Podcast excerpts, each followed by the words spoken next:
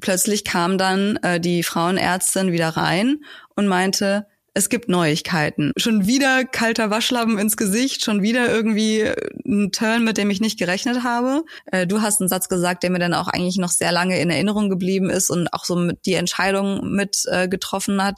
Wir haben uns diese Entscheidung nicht wir haben die nicht leichtfertig getroffen. Ich bin nicht ins Krankenhaus gegangen und habe gesagt, ich habe jetzt einfach nur keinen Bock mehr, schwanger zu sein, bitte leitet die Geburt ein, sondern ich habe das aus Sorge um mein Baby gemacht.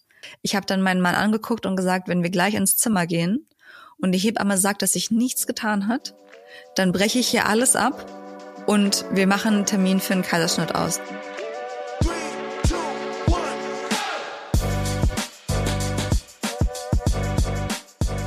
Mama halblang mit Rebecca und Sophia.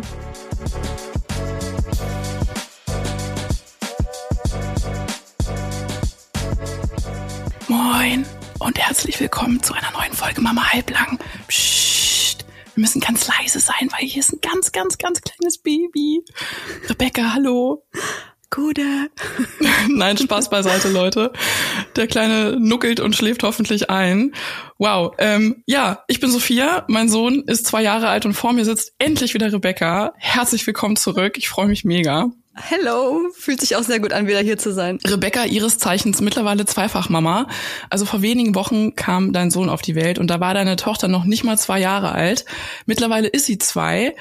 Und ja, wir haben heute so hart viel zu besprechen, denn heute sprechen wir über deine zweite Geburt und den etwas steinigen Weg dorthin. Es fing nämlich ganz anders an, als du es dir vorgestellt und auch gewünscht hast. So hast du dann fast eine Woche echt gelitten und dann kam es unverhofft doch alles anders und ging ganz, ganz, ganz schnell. Aber erstmal unsere berühmte Frage an dich, Rebecca. Wie geht's dir? Bist du Team zerquetscht oder Team Rakete? Oh, ich weiß gar nicht, ob ich die Frage so richtig beantworten kann, weil ich glaube, im Wochenbett wechselt sich das im 10-Minuten-Takt ab. Aber heute tendenziell eher Team Rakete, weil die Nacht nicht ganz so bescheiden war wie die davor. Also gestern hätte ich die Aufnahme auf gar keinen Fall machen können, weil ich einfach so durch war. Und heute ging's aber tatsächlich und ich freue mich auch mega, wieder hier zu sein. Fühlt sich einfach an wie wie früher, ähm, wie ja.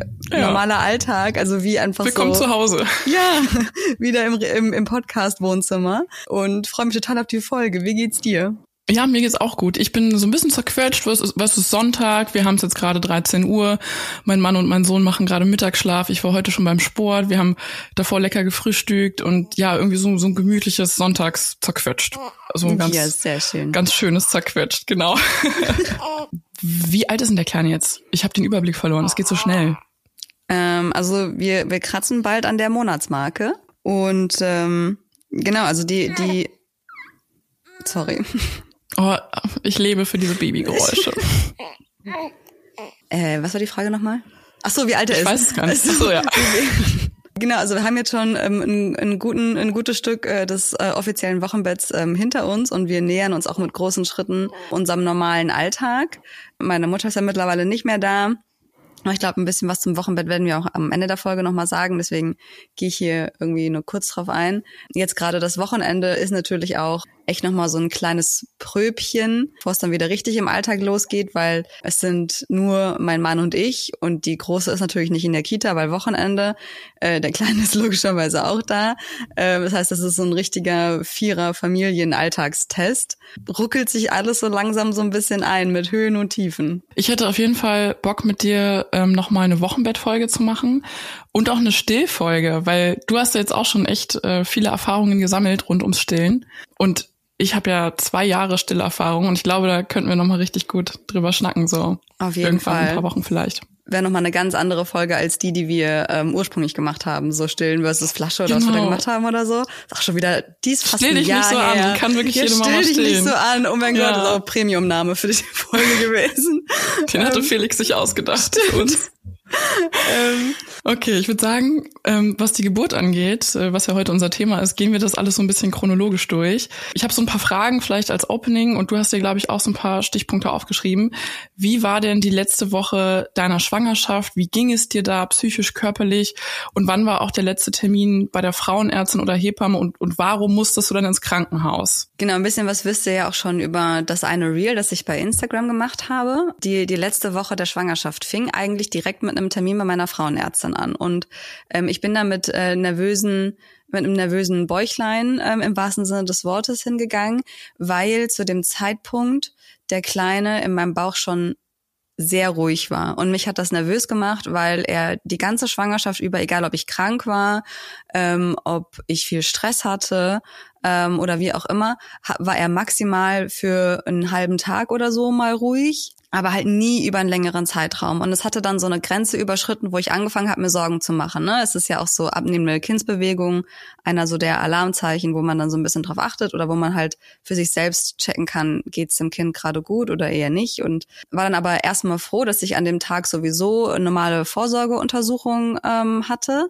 Ich war zu dem Zeitpunkt in der 38. Woche ich habe meine Sorgen und ähm, meine, meine Ängste meiner Frauenärztin gegenüber ausgesprochen und ähm, die hat das gar nicht ernst genommen. Also die nicht, nicht, dass sie dann versucht hätte, mir sofort die Angst zu nehmen und sozusagen so, ah ja, das, das ist schon nix, sondern sie hat es halt einfach tatsächlich gar nicht ernst genommen und ähm, hat mich da so ein bisschen im Regen stehen lassen. Und ich bin ähm, nach dem Termin aus der Praxis gegangen und dachte so, ich fühle mich nicht anders als vorher. Ich habe immer noch dieselbe Sorge. Sie hat, hat nicht nachgeguckt, hat nicht nach dem Kind geguckt, hat nur nach meinem Gebärmutterhals getastet und hat sich einfach überhaupt nicht darum geschert, dass ich gesagt habe, ey, mein Kind bewegt sich weniger. Also das heißt, es war ein regulärer Vorsorgetermin, wo du Urin abgibst, wo einmal der Fundusstand irgendwie kontrolliert wird. Nee, Fundusstand wird ja gar nicht mehr kontrolliert, sondern Doch, ich glaube Gebärmutterhals. Schon, ja. Ja, Fundusstand, whatever, was ja. man da halt so macht. Einmal auf die Waage gehen, Blutdruck messen. Ähm, und sie hätte eigentlich mal nach den Herztönen schauen können, oder? Also wenigstens mit dem äh, mit diesem Herz-Ultraschallgerät, wo man die Herztöne hört. Muss ja, ja nicht mal unbedingt ein Ultraschall von außen ja. sein. Wenigstens das. Ich kenne das auch. Ich habe ja ähm, zwischen den Schwangerschaften die Frauenärztin gewechselt. Wenn ich irgendwie angefangen habe, mir Sorgen zu machen, hat meine frühere Frauenärztin halt auch immer so diesen Special-Ultraschall gemacht, wo auch nochmal die Durchblutung und so gecheckt wird, um halt zu gucken, okay, passt da mit der Plazenta noch alles und so weiter. Und ähm, meine jetzige Frauenärztin, die ich aus ähm, organisatorischen Gründen gewechselt habe, hat sie einfach überhaupt nicht geschert. So, dann war das einfach ähm, irgendwie egal. Also, und sie hat es einfach, ja, wie gesagt, überhaupt nicht ernst genommen. Und ich bin dann, saß da noch so für 10, 15 Minuten im Auto, habe mich kurz mit, mit meiner Hebamme auch besprochen und meinte so, ja, was, was mache ich denn jetzt? Und war richtig verunsichert und hatte halt Angst und habe dann irgendwann zusammen mit meiner Hebamme besprochen, ich fahre jetzt ins Krankenhaus. Ich fahre jetzt ähm, in das Krankenhaus, in das ich eh für die Geburt angemeldet bin und lass das da nochmal checken. Und das Ding ist ja, hätte deine Frauenärztin dich untersucht, hätte es sein können, dass alles, was danach passiert ist, gar nicht, nicht so passiert wäre und ja. es völlig anders gekommen wäre. Darauf kommen wir dann gleich zu sprechen. Das ist, das ist so krass und das ist so ein Butterfly-Effekt. Irgendwie ja. eine Kleinigkeit und plötzlich wendet sich das Blatt. Ja, eins für zum anderen, für zum anderen, für zum anderen. Ja. Ähm, genau. Weiter. Ja, hätte sie mich ernst genommen, hätte sie, wär, hätte sie einfach ihren fucking Job gemacht. Weiß ich nicht, ob ich jetzt schon hier ähm, mit dir über die Geburt reden würde. Anyway, so ich bin ins Krankenhaus gefahren und ähm, wurde es wurde ein CTG gemacht, ähm, es wurde dann auch nochmal ein Ultraschall gemacht und ich war dann eigentlich so ein bisschen innerlich darauf vorbereitet, weil CTG war gut und im Ultraschall hat man auch überhaupt keine Probleme gesehen und dann war ich so ein bisschen darauf vorbereitet, dass mir der Arzt jetzt sagt so, es scheint alles okay zu sein, achten Sie die nächsten 48 Stunden nochmal drauf, wenn es wirklich weniger bleibt, kommen Sie wieder. So, ich dachte, dass das jetzt die Message wäre. Und ähm, da wurde es dann aber schon anders. Er meinte nämlich, bei Frauen in meinem Schwangerschaftsstadium mit dem, was ich sage, abnehmende Kindsbewegung und so weiter, empfehlen die eine Nacht stationären Aufenthalt, wo regelmäßig CTG geschrieben wird, weil ein CTG und ein Ultraschall eben eine Momentaufnahme sind und ähm, man sich sonst sehr auf meine subjektive Aussage verlassen muss mit den Kindsbewegungen eben. Dann hat er gesagt, ähm, in diesen regelmäßigen Abständen wird dann CTG gemacht, um meine Aussage sozusagen objektivierbar zu machen. Also um halt wirklich zu gucken, sind das wirklich weniger Bewegungen. Und es war dann auch zum Schluss so ein CTG, wo du so ein Knöpfchen in die Hand drückst und du quasi drücken sollst, wenn du dein Kind spürst, um zu gucken, ob das matcht. So, die Bewegungen, die auf dem CTG aufgezeichnet werden und die, die du spürst. Und dann war auch alles super bis zum nächsten Tag. Also. Okay, Moment, Moment, stopp. Ich muss einmal kurz unterbrechen. Das heißt, Du warst bei deiner Frauenärztin, sie hat verweigert, dich zu untersuchen. Mhm. Dann bist du ins Krankenhaus. Da wurdest du wahrscheinlich in irgendeinem Nebenzimmer, Behandlungszimmer, wie auch immer, wurde ein CTG gemacht, Ultraschall. Und dann kam der Arzt und hat gesagt, nach Protokoll würden wir sie gerne eine Nacht hier behalten. Genau. Was hast du da gedacht? Wie hast du dich da gefühlt? Das ist ja schon, schon eine Message irgendwie. Ich war irgendwie schockiert, weil das so nochmal so ein Turn war, mit dem ich nicht gerechnet hatte. Also ich dachte, ich fahre jetzt nach Hause und alles ist gut und ähm, ich habe mir einfach vielleicht zu Unrecht Sorgen gemacht oder dachte einfach so, ja, ich fahre jetzt nach Hause und dann läuft mein Leben erstmal so weiter, äh, wie bisher geplant. Das war dann erstmal, als hätte ich so einen kalten Waschlappen ins Gesicht gekriegt, so nach dem Motto, ja, nee, ähm, hier lauf, laufen die Sachen jetzt irgendwie anders und musste mich damit auch erstmal zurechtfinden, habe dann auch äh, meinen Mann angerufen und irgendwie gesagt, ähm, die offizielle Empfehlung ist diese und jene. Klar kann ich mich dagegen entscheiden, gegen ärztlichen Rat. Aber ja, was mache ich jetzt? Und er meinte dann auch nur so, hey, ja, wir machen das. Wenn das die ärztliche Empfehlung ist, dann bleibst du, ist ja nur eine Nacht, du bleibst du dann da, so. Und weil da und du bist ja. eine Nacht alleine da geblieben? Genau. Ähm, und da war ja auch die Message zu dem Zeitpunkt, wenn alles okay ist, kannst du morgen nach Hause gehen, dein Leben weiterleben, also denselben Plan, den ich hatte, nur halt um eine Nacht verzögert, sozusagen. Spoiler, ähm, es kam nicht so. Es kam nicht aber, so. aber der Deal, der klingt da eigentlich erstmal ganz gut. So, hey, wir schauen eine Nacht ähm, und dann morgen fährst du nach Hause und alles ist hoffentlich wieder gut. Genau. Oder voraussichtlich wieder gut. So, und genau Darauf so lässt war's. mir sicher auch ganz gerne ein. So, es, es war, da war äh, kein CTG, war irgendwie in irgendeiner Form auffällig. Ähm, ich hatte eine super nette Zimmernachbarin, die mit ihrem ersten Kind schwanger war. Grüße gehen raus, falls du das gerade hörst. Ähm, es ist wirklich, also es war, äh, war dann irgendwie ein ganz gechillter ähm, ja, Nachmittag und Abend. Äh, am nächsten Tag wurden dann auch schon meine Entlassungspapiere fertig gemacht. Ich hatte auch mit einer Frauenärztin gesprochen und die meinte so, ja, ähm, alles in Ordnung, äh, kommen sie wieder, sollten die Bewegungen wieder abnehmen. Und dann habe ich dann noch gesessen mit meiner Zimmernachbarin. Wir haben jeweils auf unsere Männer gewartet. Plötzlich kam dann äh, die Frauenärztin wieder rein und meinte, es gibt Neuigkeiten. Und ich so, was Schlechtes? Und sie, jein. Und ich schon so, Hä, was? Schon wieder kalter Waschlappen ins Gesicht, schon wieder irgendwie ein Turn, mit dem ich nicht gerechnet habe. Ähm, und sie meinte so, ja, mein Fall wäre irgendwie unter dem Ärztekollegium mit dem Chefarzt und so besprochen worden ähm, und man, man würde mir die Einleitung nahelegen. Und ich guck sie an Dum, dum, dum. und sage so, hä, was? Also, Damit hat niemand gerechnet zu dem Zeitpunkt, oder? Nee, wirklich nicht, weil und sie meinte dann, ähm, ich bin in der 38. Woche, ähm, das Baby ist fertig. Mit Abschluss der ähm, oder Beendigung des der 37. Woche gelten die Babys ja als reif. Und man würde da kein Risiko eingehen, weil es immer sein kann, dass man irgendwas auf einem Ultraschall nicht sieht, irgendwas bei den CTGs nicht sieht, ähm, dass da irgendwelche Gründe vorliegen, warum die Kindsbewegungen abnehmen, die wir nicht checken können das hat sie auch so richtig deutlich gesagt, meinte so, es ist super, super selten, dass in dieser Woche noch Kinder im Bauch versterben, aber es kommt vor. Und mit dieser Aussage saß ich dann da. Hm. Hab dann erstmal, also ich habe erstmal meinen Mann angerufen und ähm, der war gerade äh, schon auf dem Weg ins Krankenhaus, einmal um mich abzuholen und weil wir ironischerweise an dem Tag so oder so das finale Geburtsgespräch im Krankenhaus gehabt hätten. Also ich wäre quasi von meinem stationären Aufenthalt einmal kurz rüber ähm, auf die Geburtsstation, hätte mit denen meine Geburt besprochen. Ich habe ihn angerufen, er saß schon im Auto auf dem Weg hierher, also ins Krankenhaus und, und er geht ran und sagt so aus Spaß, na, wird die Geburt eingeleitet? Und, und ich so, guess what? Naja, du sagst es jetzt so aus Spaß, aber genau darum geht's, weil ich hatte ihm halt vorher einmal eine SMS geschrieben und gesagt so, hey, es ist alles in Ordnung, aber es gibt hier noch mal einen Twist der Ereignisse. Kannst du mich gerade mal anrufen? Naja, und dann haben wir halt nur kurz gesprochen und meinte so, okay, du bist eh gleich da, wir haben eh gleich das Geburtsgespräch, ähm, lass uns da noch mal kurz drüber sprechen. Und dann wurde dieses Geburtsgespräch auch ganz anders, als es normalerweise verlaufen hätte. Sonst fragen die dich ja nur, hast du irgendwelche Allergien, hast du schon mal eine OP gehabt, möchtest du ambulant entbinden, wie heißt deine Hebamme, wie heißt dein Kinderarzt, etc. etc. Und dieses Mal war es halt dann so, dass noch ein Gynäkologe dazu gerufen wurde, der uns dann erklärt hat, wie eine Einleitung funktioniert und aus welchen Gründen wir das jetzt machen oder nicht machen, weil ich nämlich auch die Ärztin gefragt habe und dann auch den Arzt, mit dem wir dann danach gesprochen haben, weil es hieß, die offizielle Empfehlung ist halt die Einleitung der Ärzte.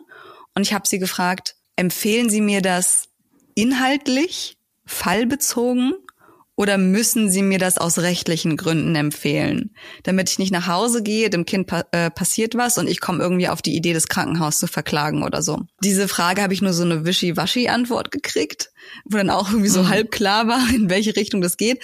Aber der, der Arzt, mit dem wir dann gesprochen haben, der war da irgendwie dann sehr deutlich und meinte dann, 38. Woche, Kind ist fertig, Sie sagen, die Kindsbewegungen nehmen ab, wir müssen uns da auf Ihre Aussage verlassen.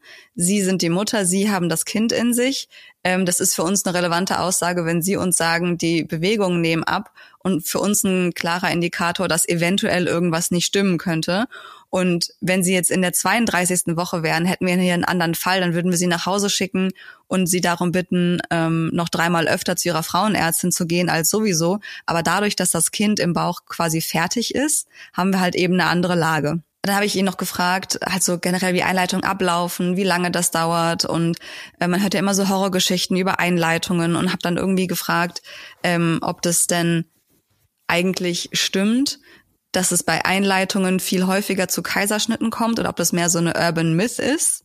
Und dann meinte er, nee, es ist eigentlich mehr so eine Urban Myth, aber natürlich können Einleitungen dauern teilweise lange und oder führen zu Wehen, die sich anders anfühlen, als es als es sich anfühlen würde, wenn es natürliche Wehen sozusagen gewesen wären. So hin und her und ohne es jetzt in die Länge ziehen zu wollen, wir haben uns dann nochmal äh, beratschlagt und haben uns dann, das war ein Dienstag, haben uns dann dafür für die Einleitung entschieden ähm, und aber nicht an dem Dienstag, weil die wollten uns quasi direkt da behalten und haben gesagt, so wir starten jetzt sofort abends. Die haben immer so zwei Slots für Einleitungen, einmal um 17 Uhr und um 20 Uhr. Warum auch immer. Da wirst du aufs Fließband gesetzt, dann wirst du durch den Automaten gefahren und kommst hinten wieder raus und dann war eingeleitet. Ist die Einleitung durch. Und ähm, da haben wir gesagt, nee, aber nicht am Dienstag, sondern wir starten damit am Donnerstag. Weil äh, wir dann gesagt haben, wir haben dann jetzt noch Zeit, uns vorzubereiten. Wir haben ja jetzt nicht den Fall, dass im Ultraschall oder auf dem CTG irgendwas richtig Schlimmes gefunden worden wäre und die Einleitung jetzt wirklich unumgänglich in diesem Moment ist sozusagen. Und wir haben dann gesagt, okay, wir machen quasi diesen Kompromiss und starten am Donnerstag, weil dann haben wir noch Zeit, uns von der Kleinen zu verabschieden, meine Mutter ranzuschaffen, damit die eben die Kleine betreuen kann, während wir im Krankenhaus sind. Sonst wäre halt die Konsequenz gewesen, dass ich da alleine hätte sein müssen. Und das war für mich so eine Horrorvorstellung. Das wäre einfach mhm. nicht, das hätte ich einfach nicht hingekriegt. Vielleicht können wir an der Stelle noch mal kurz ein bisschen allgemein klären, was überhaupt eine Einleitung ist. Also es kommt ein bisschen drauf an, mit welchem Stand du ins Krankenhaus kommst. Also wie weit bist du in der Schwangerschaft und aus welchen Gründen wird eingeleitet und wie geburtsreif ist dein Befund? Also wie sieht der Gebärmutterhals aus? Wie sieht der Muttermund aus und so? Äh, wie tief sitzt das Kind im Becken? Ähm, ich kann jetzt von mir erstmal nur sprechen, weil ich glaube, das ist wirklich sehr individuell und äh, kommt auch sehr darauf an, welche Vorgehensweisen die Krankenhäuser nochmal untereinander haben. Deswegen kann ich gar nicht so allgemein was dazu sagen. Im Grunde gibt es so verschiedene Abstufungen, die du machen kannst. Es gibt eine mechanische Einleitung und es gibt medikamentöse, schrägstrich hormonelle Einleitungen. Bei der mechanischen, die auch bei mir zuerst probiert wurde, bekommst du eine Art Ballonkatheter eingesetzt an den äußeren und den inneren Muttermund. Da kommt dann Flüssigkeit rein und der soll dann quasi durch diese mechanische durch dieses mechanische Eingreifen das Gewebe weich machen rund um den Muttermund und im Idealfall vielleicht auch noch den Muttermund ein bisschen öffnen. Die Hoffnung, wenn auch nicht die komplette Intention dahinter, ist, dass der Körper darauf aufspringt und merkt, oh, der Muttermund geht auf, ich sorge jetzt dafür, dass die Hormone in Gang, kommen, in, in Gang kommen, die für die äh, Geburt wichtig sind. Also, also es äh, geht quasi darum, die, die Geburt künstlich herbeizuführen, also künstlich äh, Venen hervorzurufen oder ja. Venen, die Wehentätigkeit zu aktivieren oder ja. sowas. Darum genau. geht es am Ende. Ja. Genau, okay. also den Körper dazu zu bringen, die, die Geburt zu starten, sozusagen. Und einmal über diese mechanische Art ähm, und das, also dieser Katheter, äh, wenn einem der gelegt wird, ist auch echt, ich fand es sehr unangenehm, das Legen, aber danach ging's. Danach fühlt sich eher so an wie so ein falsch sitzender Tampon. Mhm. Ähm, und der bleibt dann zwölf Stunden drin, meistens über Nacht. Da wird halt dann gehofft, so dass es losgeht.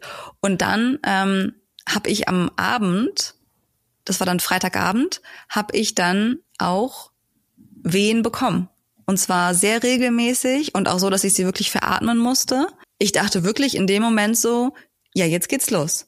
Jetzt, mhm. so, das hat vielleicht schon gereicht. So, ähm, mein, es ist ja auch die zweite Geburt, das wurde mir auch vom Arzt gesagt. Ähm, Einleitungen dauern im Schnitt drei bis fünf Tage.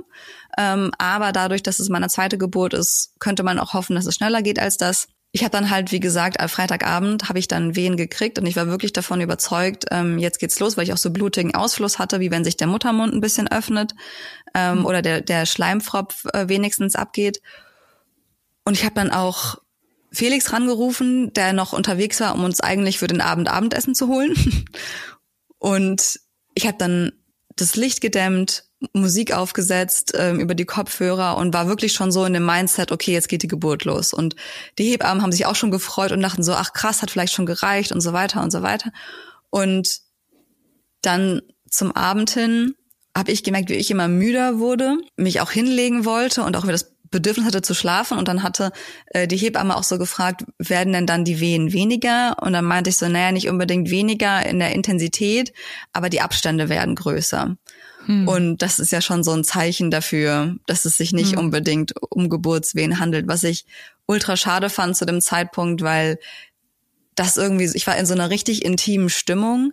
In den Wehenpausen habe ich auch immer ganz viel Nähe zu meinem Mann gesucht, so ganz intuitiv. Das war einfach so, das waren so richtig schöne Momente und war einfach enttäuscht davon, dass das jetzt nicht der Geburtsstart gewesen ist. Und ja, ich bin dann mhm. eingeschlafen und ich glaube irgendwann um fünf, fünf Uhr morgens am Samstag wach geworden und ähm, habe dann sofort realisiert, die Wehen haben aufgehört. Ja, da war dann irgendwie alles wieder auf Null, ne? Da ja. war dann zwar nicht alles umsonst, aber das ist klar. Ich meine, als Frau unter der Geburt oder auch wenn es Richtung Geburt geht, man muss ja irgendwie auch motiviert sein. Man ja, da ist halt so ein Raketen-Mindset einfach hilfreich. Yeah. Und du hast dann irgendwie Wehen bekommen und dachtest, geil, so kann es weitergehen. Und ey, ich habe hier irgendwie so gerade mein Setting, es ist kuschelig, hier brennt eine Salzlampe, ich habe meinen Mann, ich, ich fühle es gerade richtig. Ja. Und dann so wegzupennen und aufzuwachen und zu realisieren, okay, shit, das war's nicht, draußen wird's hell. Und heute wieder ein Tag, wo wahrscheinlich nicht so viel passiert, das ist wahrscheinlich richtig frustrierend und demotivierend. Ja, mega. Also ich war echt richtig traurig darum, aber habe mich dann irgendwie mit dem Gedanken gerettet, der Katheter sollte ja eigentlich gar keine Wehen auslösen. Das ist ja nicht seine primäre Funktion, sondern es geht okay. wirklich eigentlich erstmal nur darum, das Gewebe weich zu machen und da hat er seine Funktion auch voll erfüllt. Und ich habe dann mit, mit meinem Mann gesagt, okay, komm, ähm, war jetzt der erste Schritt. Wir wussten, dass es ein bisschen zäh werden kann. Mal gucken, wie es jetzt weitergeht. Und dann wurde medikamentös weitergemacht. Ähm, du kriegst dann, oh Gott, wie waren das noch? Alle vier Stunden kriegst du zwei Tabletten. Hast du nicht ähm, erstmal einen Tampon bekommen? Nee, der nee, kam danach, oder? Der kam danach. Okay. Ähm, erstmal die Tabletten. Okay. Und was waren das für Tabletten? Im Grunde ist das derselbe Wirkstoff wie damals Zytotec was ja aber off-label-mäßig benutzt wurde, äh, ja. äh, was ja eigentlich nie zur Geburtseinleitung zugelassen wurde, weil die Dosis, so jedenfalls mein Laienverständnis, ähm, also dürft euch darauf jetzt nicht 1010 Prozent verlassen, was ich hier sage, aber so wie es mir erklärt wurde, ähm, ist es so, dass Zytotec in der Dosierung viel zu hoch war oder es schwieriger war, die richtige Dosierung ähm, zu finden, weil du die Tabletten im Grunde zerkleinern musstest und dann halt mhm. nur so mhm. halb sicher war, dass es jetzt die richtige Dosis ist und das dann eben gefährlich werden konnte für Mutter und Kind.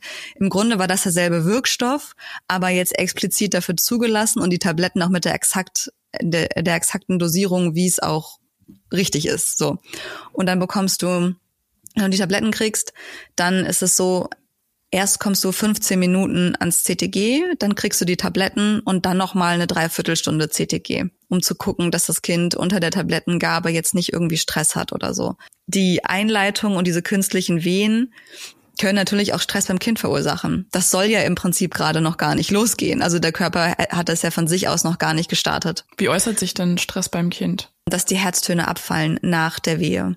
Okay. Einmal ganz kurz so, so ein Dip. So, wir haben es jetzt mittlerweile Samstagmorgen oder Samstagmittag, Vormittag oder Samstag den ganzen Tag über, wo du die Tabletten bekommen hast. Genau, und es wird auch psychisch immer anstrengender, weil ich habe dann durch die Tabletten habe ich so habe ich so rumgeweht die ganze Zeit. Hm, also okay. nicht unbedingt, ähm, dass es super schmerzhaft war, aber halt unangenehm, so wie als hättest du ständig Periodenschmerzen, aber ein bisschen heftiger als das. Ja. Und zwischendurch haben auch die Hebammen, das habe ich noch vergessen zu erzählen, so ganz viel auf mich eingeredet.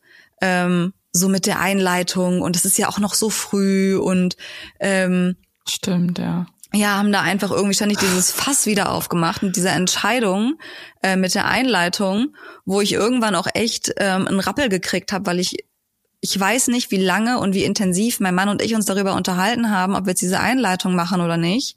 Ähm, und wir haben uns diese Entscheidung nicht, wir haben die nicht leichtfertig getroffen. Ich bin nicht ins Krankenhaus gegangen und habe gesagt, ich habe jetzt einfach nur keinen Bock mehr, schwanger zu sein, bitte leitet die Geburt ein, sondern ich habe das aus Sorge um mein Baby gemacht.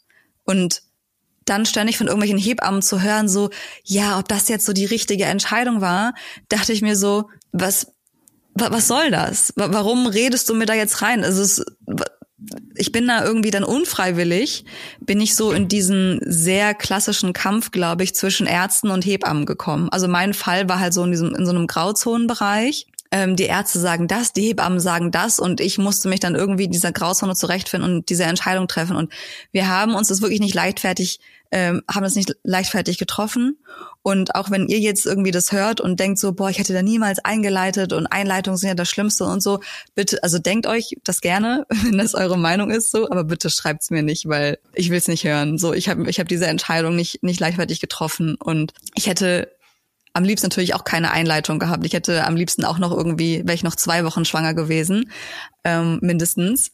Aber ich habe ja auch mit dir einmal kurz telefoniert, gleich nach der Stimmt, ja. nach dem äh, Aufenthalt, ja, nach dem einen stationären Aufenthalt und äh, du hast einen Satz gesagt, der mir dann auch eigentlich noch sehr lange in Erinnerung geblieben ist und auch so mit die Entscheidung mit äh, getroffen hat äh, oder die Entscheidung mit mir also der mir geholfen hat, diese Entscheidung zu treffen, so, weil du am Telefon meintest so better be safe than sorry und ich habe auch die Ärzte gefragt explizit schade ich meinem Kind, wenn wir jetzt die Geburt einleiten und mir wurde jedes Mal klar und deutlich gesagt, nein, das Kind ist fertig. Es wird ein bisschen leichter sein, es wird ein bisschen kleiner sein, aber du schadest der Entwicklung deines Kindes nicht.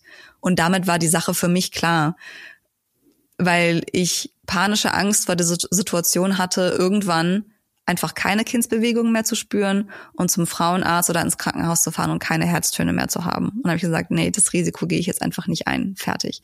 Und ja. wir hatten auch einen, ähm, einen Arzt, äh, der hatte so einen, ähm, einen portugiesischen Hintergrund, Sage ich deswegen, weil es wichtig ist für die Geschichte. Ähm, und der meinte so, ja, in, in Deutschland hält man nach wie vor krampfhaft an diesem ET fest. Und in sehr vielen Ländern ist das nicht so. Da ist es halt eben genauso, wie wir es eigentlich auch überall lesen. Mit Abschluss der 37. Woche, diese vier, fünf Wochen rund um den Termin, da sind die Kinder fertig. So. Und da ist der ET erstmal scheißegal. Ähm, und ja, der, der war, der war super, der Arzt. Also der hat mir auch wirklich dann die, äh, die Ängste genommen. Ja, das Thema mit den Einleitungen, ähm, das ist so ein krass hitziges Thema, was auch irgendwie total viel diskutiert wird. Ich sehe das auf Instagram auch immer mal wieder. Und man darf halt echt keine Rückschaufehler machen. Man darf nicht sagen, ja, aber es ist doch alles gut gegangen, du hättest nicht einleiten müssen. Weil das kann man nicht wissen. Man weiß nicht, ob es dann ohne Einleitung auch alles gut gegangen wäre. Das Allerwichtigste ist, dass man sich mit einer Entscheidung sicher und wohl fühlt.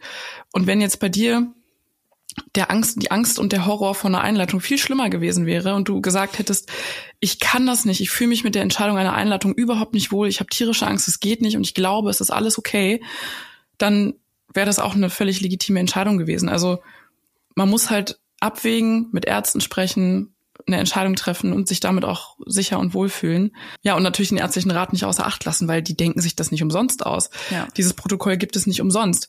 Ähm, klar kann es sein, dass dadurch halt die ein oder andere Einleitung vielleicht nicht hätte sein müssen, äh, weil einfach keine, keine große Not war. Aber das ist ja eben ein Protokoll, um sicher zu gehen. Das wird aus statistischen Erhebungen wird halt geschaut, ja, wie man sowas dann handhabt. Man muss da Workflows finden, an die man sich wenden, an dem, nach die man sich richten kann. Ja. So. Genau. Das war nochmal ein kleiner Take zum Thema Einleitung, weil echt, es ist so krass, wie viel Shit Mütter sich gegenseitig geben oder auch werdende Mütter. ich krieg's echt nicht in meinen Kopf rein, wie man einfach die Audacity hat, wirklich anderen da rein zu quatschen und zu glauben, man weiß irgendwas besser, obwohl man weder den Befund kennt oder irgendeine Anamnese oder sonst was. Das ist, ist mir völlig, völlig fremd und völlig fern. Aber ihr Amen. Halblangs da draußen, ihr seid ja nicht so crazy Moms. Wir sind ja alle cool und machen alle mal ein bisschen halblang und äh, lauschen jetzt Rebecca, wie sie uns von der zweiten Hälfte der Einleitung erzählt. Also Samstag, ähm, ich habe weiterhin die Tabletten gekriegt. Die darfst du nur 48 Stunden lang kriegen, in halt den jeweiligen Abständen, weil sonst die Dosis, glaube ich, zu hoch ist oder so. Und ich habe jedes Mal, vor allem morgens, wenn ich die nächste Dosis bekommen habe, auch immer, und wir sind dann spazieren gegangen oder so, habe ich dann auch immer sehr, also stärkere Wehen gekriegt. Und habe jedes Mal gehofft, okay, geht's jetzt los, geht's jetzt los. Es war Samstagvormittag so, es war Sonntagvormittag so und es passierte einfach nichts. Und ich war da schon, ich war dann Sonntagmittag, war ich, glaube ich, einfach sau frustriert und habe einen richtigen Heulkrampf gehabt, weil ich dachte, das ist weder das Ende der Schwangerschaft noch die Geburt, die ich wollte. Und Ja. jetzt bin ich diesen Weg gegangen und es läuft so scheiße und es passiert irgendwie nichts und ich habe irgendwie Schmerzen seit drei Tagen. What the fuck? So, also ich war einfach Kom komische Sphäre zwischen Schwangerschaft und Geburt, oder? Es Voll. waren ja keine Eröffnungswehen, es waren Senkwehen oder der Körper probiert mal aus, wie das so funktioniert. Also es waren ja keine, Mutter- ja. genau, nicht Muttermund wirksam. Genau. Und ich, ich hab wirklich, ich habe nur geheult und war einfach so frustriert. Und das Ding ist ja auch, das, es kann dir ja keiner sagen, Ja. wie das weitergeht. Und ich hab, war dann irgendwann so frustriert, dass ich mir eine Ärztin rangeholt habe und gesagt habe, wir malen uns hier mal bitte zusammen jetzt einen Fahrplan auf. Ich will jetzt wissen, ich möchte jede Eventualität einmal durchsprechen, damit Ja. ich wenigstens weiß, was mich in den nächsten Tagen erwartet. Weil ich kann jetzt nicht nur noch von Tag zu Tag denken. Es geht nicht mehr, weil ich mich dann die ganze Zeit frage, wie lange bin ich im Krankenhaus? Wann sehe ich meine große Tochter wieder, die ich sehr vermisst habe? Der Abschied Ja.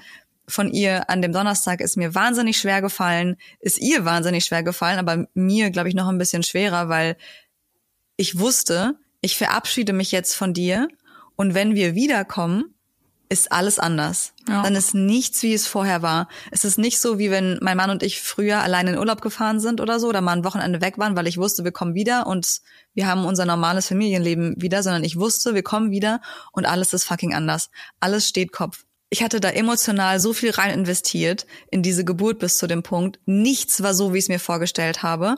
Ich so, wollte, meine zweite Geburt sollte heilsam sein, sollte mir irgendwie mein Empowerment irgendwie auch so ein bisschen wiedergeben. Und es schien zu dem Zeitpunkt so zu sein, als würde nichts davon eintreten und als würde auch meine zweite Geburt, wenn auch anders als die erste, ähnlich traumatisch werden.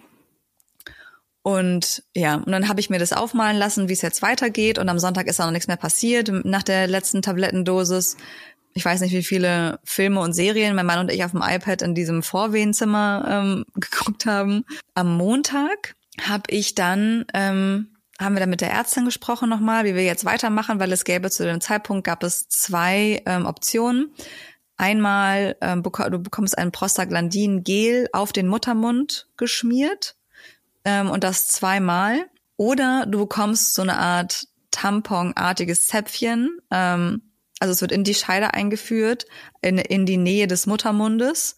Ähm, da ist auch Prostaglandin drin und das wirkt dann aber mehr oder weniger dauerhaft. Also dieses Zäpfchen stößt dann in regelmäßigen Abständen eben diese Hormone aus, direkt am Muttermund mehr oder weniger. Und dann wurde mir dieses Zäpfchen gesetzt und wir sind dann wieder spazieren gegangen und ich habe wieder sehr schmerzhafte Wehen bekommen.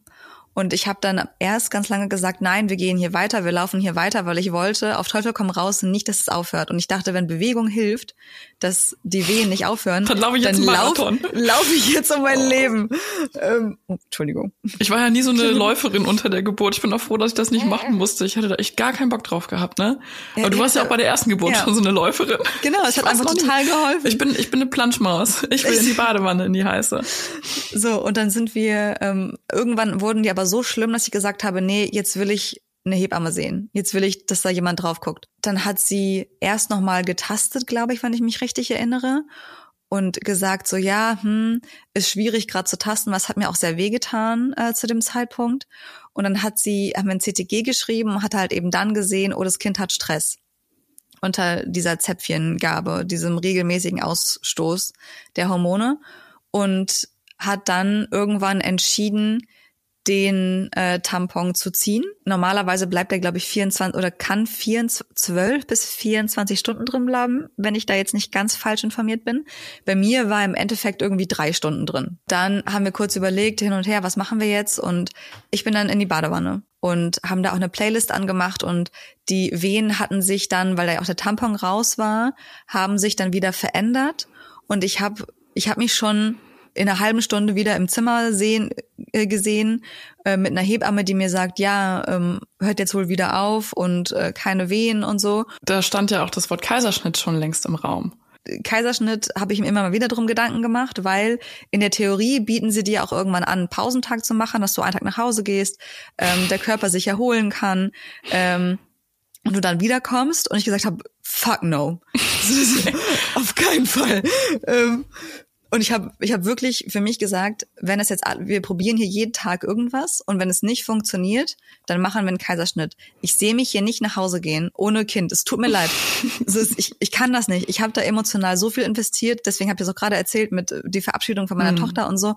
Und es war einfach, nee, also da, da, damit wäre ich emotional nicht zurechtgekommen.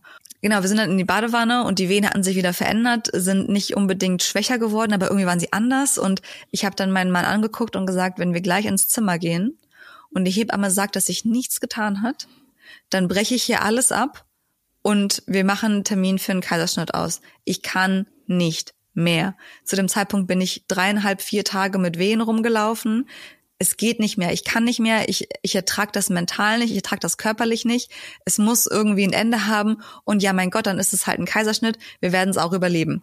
Ähm, hatte auch extra nochmal vorher gegoogelt und auch die Ärztin gefragt, wie lange müsste ich im Krankenhaus bleiben nach einem Kaiserschnitt, um halt für mich einen Plan zu haben. Dann wusste ich so, ah, okay, äh, mit ein bisschen Glück würde ich vielleicht sogar schon Freitag entlassen werden, äh, mit ein bisschen Pech am kommenden Montag. Ähm, aber gut, dann hätten wir das Ding wenigstens hinter uns gehabt. Ähm, und mein Mann guckte mich nur schockiert an in dem Moment, weil, weil der sich wahrscheinlich viel mehr als ich irgendwie gedacht hat, Hilfe, nein, bitte kein Kaiserschnitt. Der hat aber auch nicht drei Tage lang wehen.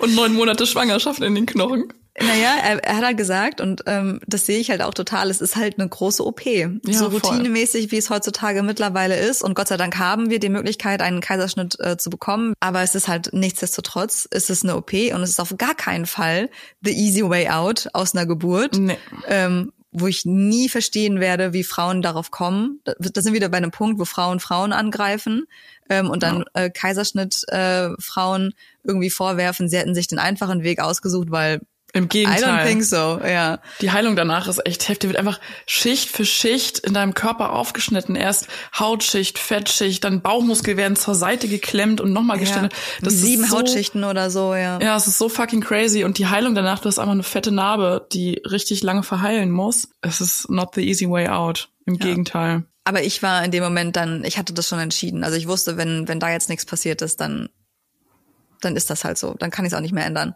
Und dann sind wir oder mein Mann ist irgendwie noch mal kurz, weiß ich nicht, wo der war, der war irgendwie kurz nicht im Zimmer und ich bin dann wieder ins Vorwehenzimmer, wo die Hebamme auf mich gewartet hat und die hat dann mich untersucht nochmal und hat dann gesagt, Muttermund hat sich geöffnet, drei bis vier Zentimeter, Geburt geht los. Ich habe in dem Moment, ich habe wirklich in der Millisekunde, in der sie das gesagt hat, bin ich in Tränen ausgebrochen. Oh.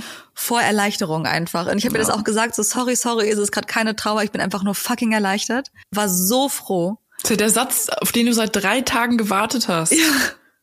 Ich bin einfach so froh. Dann kam mein Mann irgendwann wieder rein und ich habe ihm das gesagt und er hat sich auch mega gefreut und wir wussten dann, okay, jetzt geht's los. So jetzt im Laufe des Tages, im Lauf der Nacht, wie auch immer, ist dann unser Kind da. Und dann ging es plötzlich rasend schnell. Und ähm, ich zähle auch tatsächlich die Geburt ab dem Zeitpunkt. Also ähm, ich sage jetzt nicht, meine Geburt hat fünf Tage gedauert, weil für mich sind das irgendwie zwei voneinander entkoppelte. Für mich zählt diese Einleitungsphase irgendwie nicht mit dazu. sondern halt wirklich ab dem Moment, wo klar war, das sind jetzt muttermundwirksame Wehen. Wir haben dann also Montag 13.30 äh, gehabt, wo klar war, die Geburt geht los. Ja, und wie gesagt, dann ging es plötzlich super schnell. Also die Hebamme hat sich dann aus dem Raum verabschiedet und meinte so, ich würde in einer halben Stunde nochmal wieder herkommen. Ähm, wenn irgendwas vorher ist, sag Bescheid. Keine fünf oder zehn Minuten später habe ich plötzlich ähm, es an mir runterlaufen gespürt. Und es war nicht Fruchtwasser, es war Blut. Oh krass. Und dann haben wir die Hebamme gerufen und die war, ähm, die war echt super auch. Die war wirklich äh, ähm, wirklich ein kleiner Süßschatz. Ich war dann schon wieder so ein bisschen so nervös und meinte so, oh Gott, oh Gott, muss ich mir Sorgen machen? Und sie so, nein, wenn ich mir Sorgen machen würde, würde ich rennen. Dann würde ich hier nicht ähm, spazieren gehend auf dich zugehen. Dann hat sie eine Ärztin gerufen und sie meinte so, ja, das wird einfach bei dir der Muttermund sein, der sich jetzt öffnet. Da sind einfach, äh, das Gewebe ist einfach sehr stark, stark durchblutet. Ähm, das wird nichts Schlimmes sein. Ich will trotzdem kurz eine Ärztin, dass sie einmal kurz einen Ultraschall macht, ähm, nach der Plazenta guckt, nach dem Baby guckt, äh, weil kurz so die Sorge war, hat sich die Plazenta vielleicht irgendwie gelöst oder so. Ähm, aber war alles in Ordnung, war tatsächlich nur der Muttermund. Wie später herauskam, habe ich halt deswegen so stark geblutet, weil der Muttermund sich erst dachte, nö, ihr könnt mich alle mal, ich öffne mich hier keinen Millimeter und sich dann dachte, okay Leute, ich lege jetzt hier irgendwie einen neuen Rekordversuch auf ähm, und wirklich im zehn Minuten Takt meinte die Hebamme, ähm, vier, fünf, sechs Zentimeter. Also es ging unglaublich rasend schnell. Und als wir so bei fünf oder sechs Zentimetern waren, oder fünf Zentimeter, ähm, waren die Wehen so. Ich kam damit richtig gut klar. Ich hatte welcher immer Position das, warst du? Ich Wo stand. du, genau? du standest. Ich stand, ich stand sehr lange festgehalten? an meinem Mann. Okay. Ähm, und und sich so ein bisschen nach vorne gebeugt oder wie genau kann man sich das vorstellen? Ja, so, so ein bisschen gegangen? Kopf nach unten und ähm, okay. ja, ja, und so an seine Schultern festgehalten. Als wir so bei fünf Zentimetern waren, habe ich dann immer noch das Gefühl gehabt, ich habe alles unter Kontrolle. Es tut echt weh, aber ich habe es unter Kontrolle. Ich habe nicht das Gefühl, dass es mich gerade übermannt ähm, und habe dann gesagt ähm, zu Felix, ich will jetzt eine PDA, weil mhm. ich es zwar da noch aushalten konnte, ich hier aber nicht wusste, was kommt und mit der Erinnerung aus der ersten Geburt habe ich gedacht so Ah, du hast schon richtig vorausschauend gedacht, ey. So, genau. Weil ich ja wusste, richtig hart wurde es erst, als ich so bei acht, neun Zentimetern war. Ähm, und deswegen ja, wollte ich da gar kein Risiko eingehen. Hab ihm gesagt, bitte ähm, hol die Hebamme, bitte sag den Ärzten Bescheid. Und dann kam die Hebamme und ähm, hat mich nochmal untersucht und meinte so, ich hol den Arzt, wenn du das möchtest. Aber erstens ähm, wenn ich dir jetzt eine PDA äh, setzen lasse, haben wir ganz oft den Fall, dass es die Geburt verlangsamt und du wahrscheinlich einen Wehentropf benötigst. Und zweitens weiß ich nicht, ob du die Zeit hast. Und ich guck sie an und wusste erstmal mit dieser Information gar nichts anzufangen. Mhm. Ich weiß nur so, hä, wie, wir haben die Zeit nicht. Ähm, wir haben doch erst vor 20 Minuten festgestellt, dass die Geburt losgeht. Was laberst du? Wir haben keine Zeit mehr. Habe ich kurz alle Optionen in meinem Kopf rasend schnell durchgerattert. Wirklich so, das war wie so ein Film, den du auf ähm, in fünffacher Geschwindigkeit abspielst. Gingen alle Optionen einmal durch meinen Kopf durch. Und ich wusste ja auch von ähm, der Geburt meiner Tochter, okay, dann kam wirklich irgendwann der Wehentropf und dann hm. ähm, wird dir noch ein Katheter gelegt, weil deine Blase sich füllt, aber du bei spürst es nicht. Und ja, bei mir auch. So. Und dann habe ich irgendwann, ich musste ja eine Entscheidung treffen. Also sie meinte halt zu mir, ähm, im aller, aller krassesten Notfall können wir dir noch so eine Speed-PDA ähm, kurz vor Muttermunderöffnung. Äh, wie geht die durch die Nase oder wie? Ich habe keine Ahnung. Scheiße. Ähm, und dann habe ich, hab ich sie angeguckt, habe meinen Mann angeguckt, habe sie wieder angeguckt und, sie, und die Hebamme strahlte auch so eine Stärke aus, aber nicht so was Dominierendes, sondern so eine, so eine wohlwollende Ruhe mhm. hat sie mir gegenüber ähm, ausgestrahlt, dass ich wusste, sie will mir jetzt nicht eine komplett natürliche Geburt aufdrängen ohne Medikamente, weil sie das für das einzig Wahre hält, sondern weil sie in meinem Sinne redet. Und dann habe ich irgendwann gesagt, okay, fuck it. Ich will keine PDA. Und mein Mann guckt mich in dem Moment an, Augen weit aufgerissen, so, bist du sicher? Und ich so, ja, ja, ich bin sicher, ja, ich bin sicher, ja, ja, ich bin sicher. Er hat mich, glaube ich, fünf, sechs Mal gefragt, ob ich sicher bin, weil er natürlich auch noch die Erinnerung an die letzte Geburt mhm. hatte. Dann habe ich, ich habe die ganzen Tage davor, habe ich super wenig Appetit gehabt. Ich habe wahnsinnig wenig gegessen ähm, in diesen drei, vier Tagen. weil ich es irgendwie, ich konnte irgendwie nicht, keine Ahnung. Und unter der Geburt habe ich mir einen Quetsch nach dem anderen reingefahren. Im, im Sekundentakt habe ich die reingezogen, Geil. weil mein Körper so Energie, Energie, Energie, schnell, schnell, schnell. Nächstes Mal nimmst du ein Stück Butter mit. ohne Witz. Zum Abbeißen. Schön die Energiedichte. Ich weiß gar nicht, wie spät es zu dem Zeitpunkt war, ähm, aber irgendwann lag ich auch plötzlich wieder auf der Seite. Ähm, das letzte, woran ich mich erinnern kann, ähm, aktiv an Fortschritt sozusagen, war, dass die Hebamme meinte, wir sind jetzt bei sieben Zentimetern. Dann war auch irgendwann der Kopf schon da.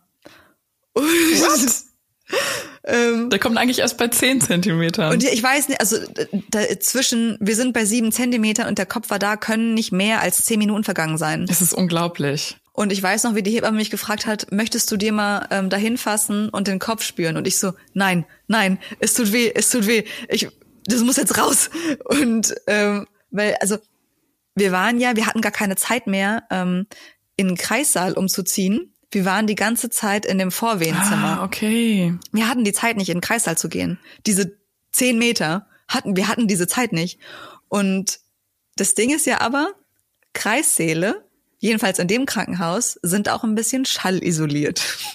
Ah, okay.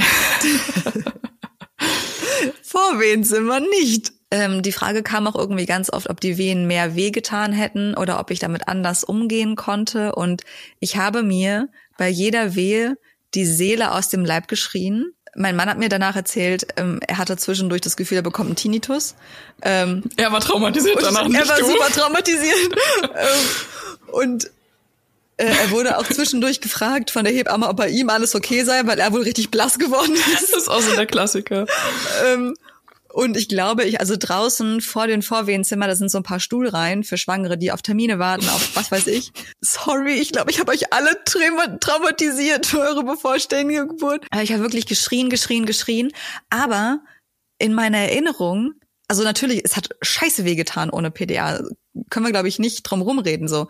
Aber es war immer noch ich habe die Macht über meinen Schmerz und nicht der Schmerz hat die Macht über mich, weil das war das, was bei der ersten Geburt passiert ist. Ich weiß genau, was du meinst. Und da meinte mein Mann auch noch mal zu mir so, dass bei der ersten Geburt, da hat man einfach gesehen, wie ich darunter zusammengeklappt bin, wie ich darunter kapituliert habe und dass kein richtiges Schreien mehr war, sondern so ein Wimmern, so ein in sich zusammenfallen, ähm, sich verkriechen wollen, äh, sich vor dem Schmerz verstecken wollen und so richtig aufgeben. Bei der jetzigen Geburt war es das komplette Gegenteil. Das hatte was, fast was emanzipatorisches. Das war einfach nur ein, ich beherrsche den Schmerz, ich beherrsche meinen Körper und wir machen das hier zusammen. Die Hebamme hat einen Satz gesagt während der Geburt, ähm, der total geholfen hat, der totalen Switch bei mir ausgelöst hat. Sie hatte gesagt, ähm, äh, du darfst dem Kind den Weg weisen. Und das hat äh, mental bei mir so einen Schalter umgelegt, weil ich dann irgendwie wusste, was ich zu tun habe. Du bist in der Führung auch, ne? So, Ja. das, das passiert dir gerade nicht einfach. Das äh, ist nichts etwas, also es ist nichts, was du über dich ergehen lassen musst, was einfach so über dich passiert, sondern du bist gerade hier in der Führung. Du machst das gerade und niemand Genau anderes. Und ähm, eine wichtige Frage noch: War die Hebamme die ganze Zeit bei euch? Ab der Frage, ab der verneinten Frage nach der PDA war sie die ganze Zeit da. Sie meinte Okay. irgendwann, äh, scheiße, ich muss eigentlich gehen, ich muss meinen Sohn abholen. aber, ähm, aber ich glaube, ich bleibe jetzt einfach noch hier, weil ich glaube, dein Kind kommt gleich. Ja. Und äh, Oh, wie süß. ja, also ich, ich habe das Gefühl, ich finde keine Worte dafür, die das so richtig gut beschreiben. Aber dieser Wehenschmerz, war, er, er war super heftig und trotzdem war es so, war ich, glaube ich, noch nie so, also ich stand noch nie so unter Schmerzen und war gleichzeitig noch nie so stark in meinem Leben, wenn das Sinn ergibt. Ja, für mich ergibt das total Sinn. Weil ich, also ich erinnere mich die ganze Zeit an die erste Phase meiner Geburt, ähm, wo wir dann im Krankenhaus wussten, okay, Fruchtblase ist offen, jetzt geht's los. Da ist auch klar, es geht jetzt nur noch vorwärts, da geht's nicht mehr zurück. Und dann bin ich ja nochmal nach Hause und war fünf Stunden bei mir zu Hause in der Badewanne und habe auch immer so heißes Wasser nachfließen lassen. Ja. Und da war ich halt wirklich komplett in meinem Element, in meinem Tunnel und klar hat's scheiße wehgetan, aber ich war Herr über die Situation. Und dann kam halt irgendwann so ein Switch, wo ich gemerkt habe, okay, ich brauche jetzt irgendwas anderes, es klappt gerade nicht mehr. Ja. Dann sind wir ins Krankenhaus gefahren. Und da war es dann leider so, dass wir, dass ich an so einer Abstellkammer untergebracht wurde. Also hey, immerhin habe ich was bekommen, wo ich mich hinlegen konnte.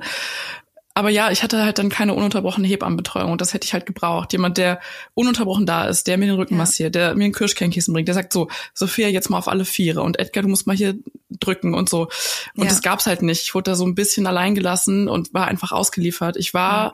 dieser Macht einfach ausgeliefert und das hat mich komplett übermannt. Und dann hat die PDA mich natürlich auch gerettet an der Stelle. Aber ja, es ist toll, wie du das erzählst. Wirklich eine ganz schöne Erzählung.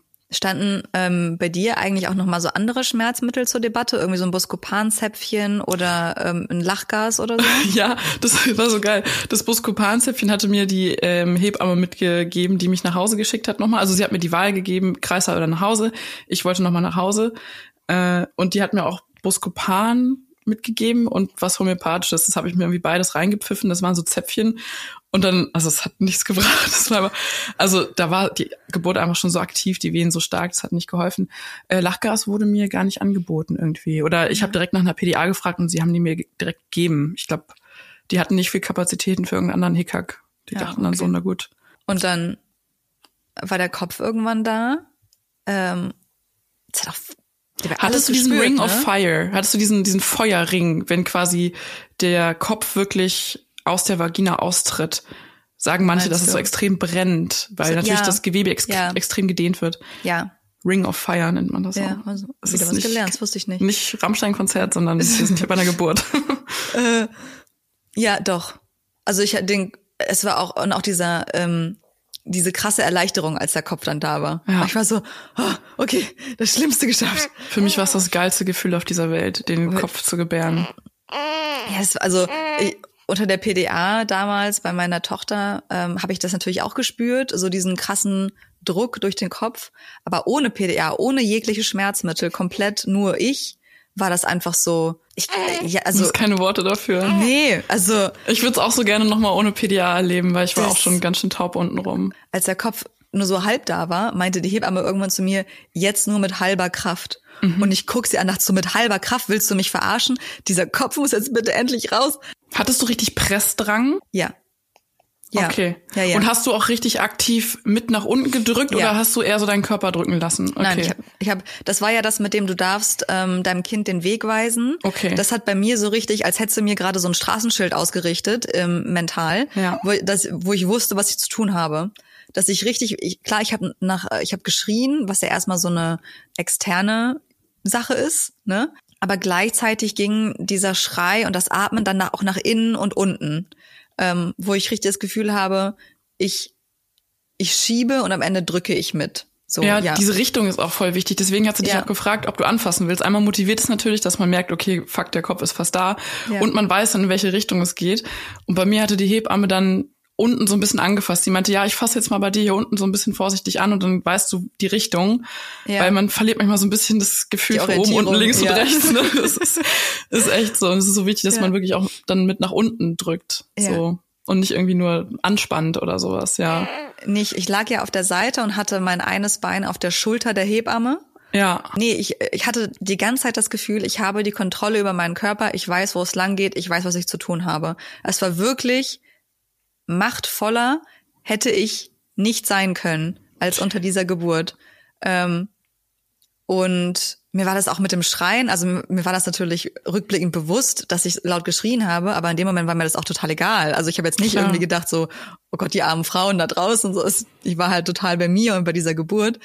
Ähm, ja, und um kurz nach drei war er dann da.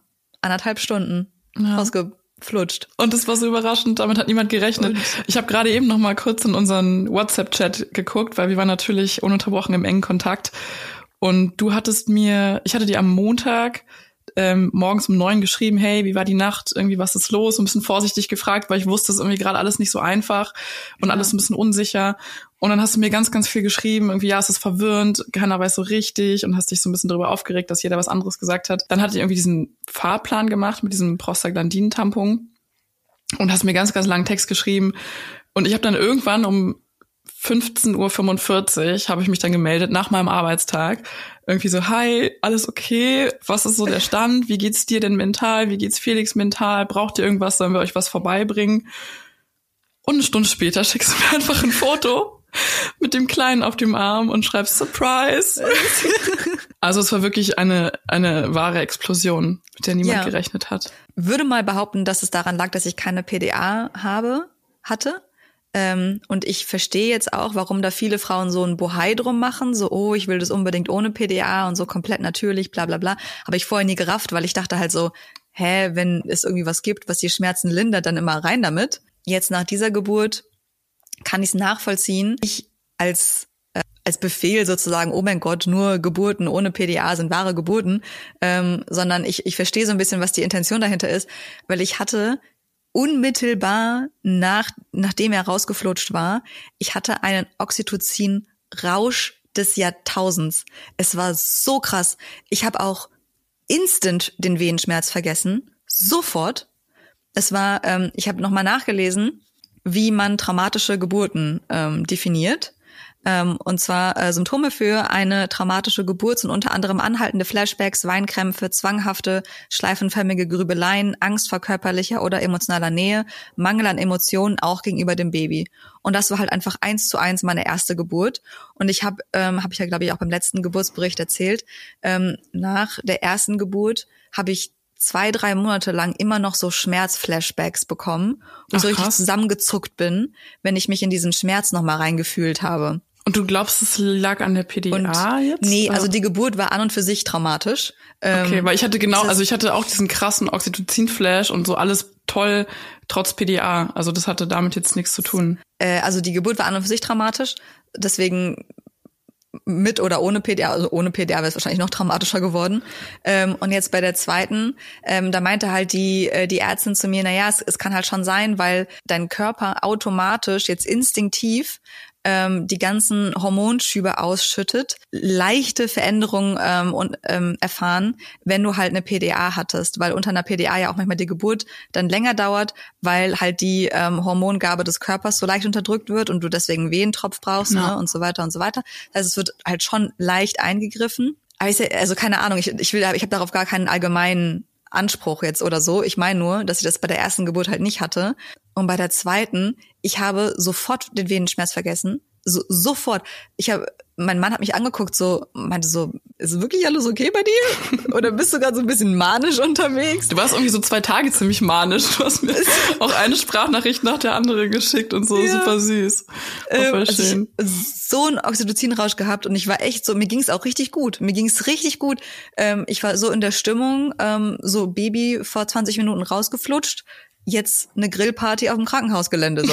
Also ähm, mir, mir ging es richtig, richtig gut. Plazenta kam man ohne Probleme. Ähm, ich hatte keine Geburtsverletzungen. Ähm, es war äh, leicht ähm, angeschrammt so ein bisschen, äh, wie wenn du halt irgendwo lang geschraubt bist oder so, damit du im Knie irgendwo hingefallen bist oder eine so. Schürfung. Ja, danke. Das Wort habe ich gerade genau. gesagt. Und der Kleine lag ähm, dann die ganze Zeit auf deinem Bauch, ne? Also der kam raus und wurde dir dann auf den Bauch oder auf die Brust genau. gelegt oder sowas. Genau.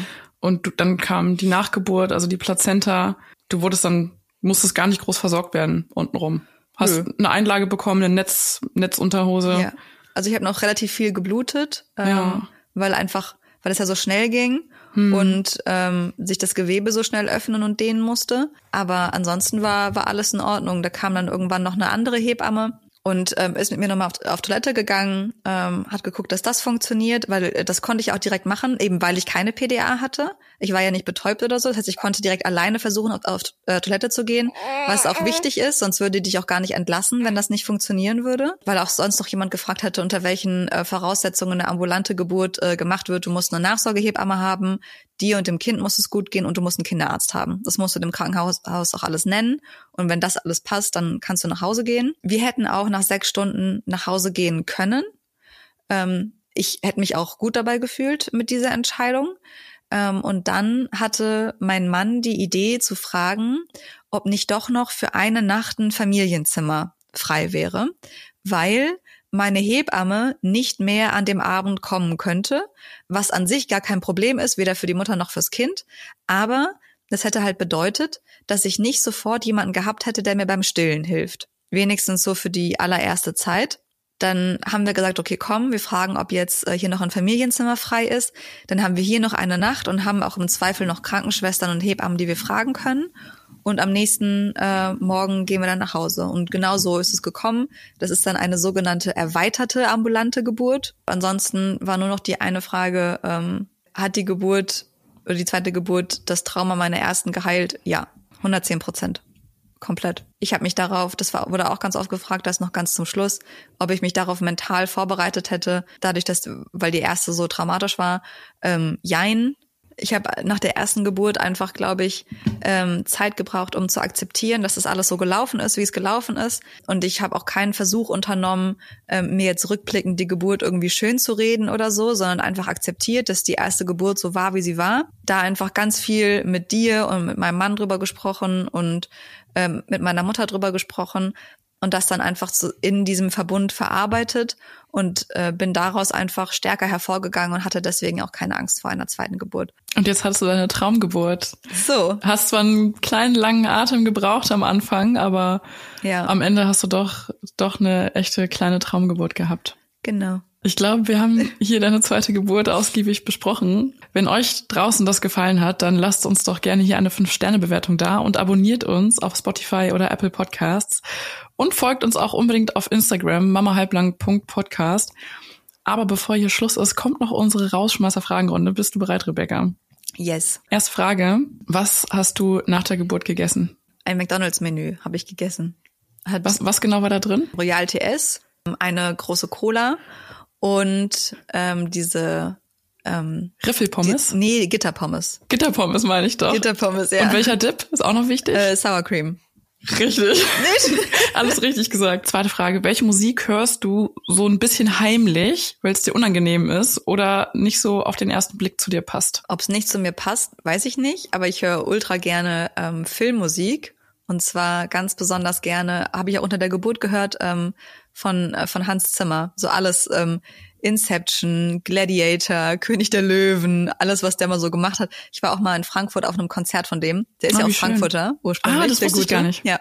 Ach cool. Ultra, ultra, ultra geiles Konzert gewesen. Also er und das Orchester und so. Und der kam damals, es war ähm, damals noch Commerzbank Arena, kam auf die Bühne und hatte so ein, sah aus wie so ein weißes äh, Kochoberteil, sah das aus, weißt du, mit so Knöpfen.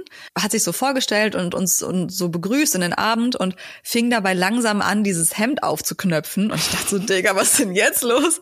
Ähm, und darunter war einfach ein Eintracht Frankfurt Trikot. Nein. Ich, ich, hatte sofort alle auf seiner Seite. Ach, wie cool. War, war, war ein super Konzert. Ja, und die ähm, höre ich total gerne, habe ich auch unter der Geburt gehört. Also Time von Inception habe ich auch unter der Geburt gehört. Ist auf jeden Fall einer der größten Komponisten unserer Zeit und Ja. natürlich muss es krass sein für ihn als weltberühmter Star dann echt in seiner kleinen Mutterstadt aufzutreten äh, mit seinen äh, Eintracht-Buddies so. Das muss schon ein sehr, sehr cooles Gefühl sein, glaube ich. War einfach, Sehr gute Stimmung dann. war, war das beste Konzert. Ja, definitiv. Cool. Und die letzte Frage. Ich weiß nicht, wann du und Felix das nächste Mal es schafft, ins Kino zu gehen, aber wollt ihr zuerst Barbie oder Oppenheimer gucken? Ah, Hast du Also von dem glaube- Hype überhaupt mitbekommen in ja, deiner ja. Babybubble? Von, die- von Okay. diesem Battle der beiden Filme und so. Ja, ja, doch. Genau. Ähm, also ich, ich glaube, wir, wir werden ja sowieso das nicht im Kino sehen können, sondern warten müssen, bis die wahrscheinlich ähm, irgendwie zu leihen oder zu kaufen sind.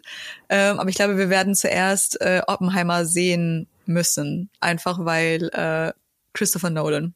So. Ja, also Und- ich möchte auch unbedingt Oppenheimer gucken. Wir wollen den halt auch im IMAX auf 70 Millimeter gucken.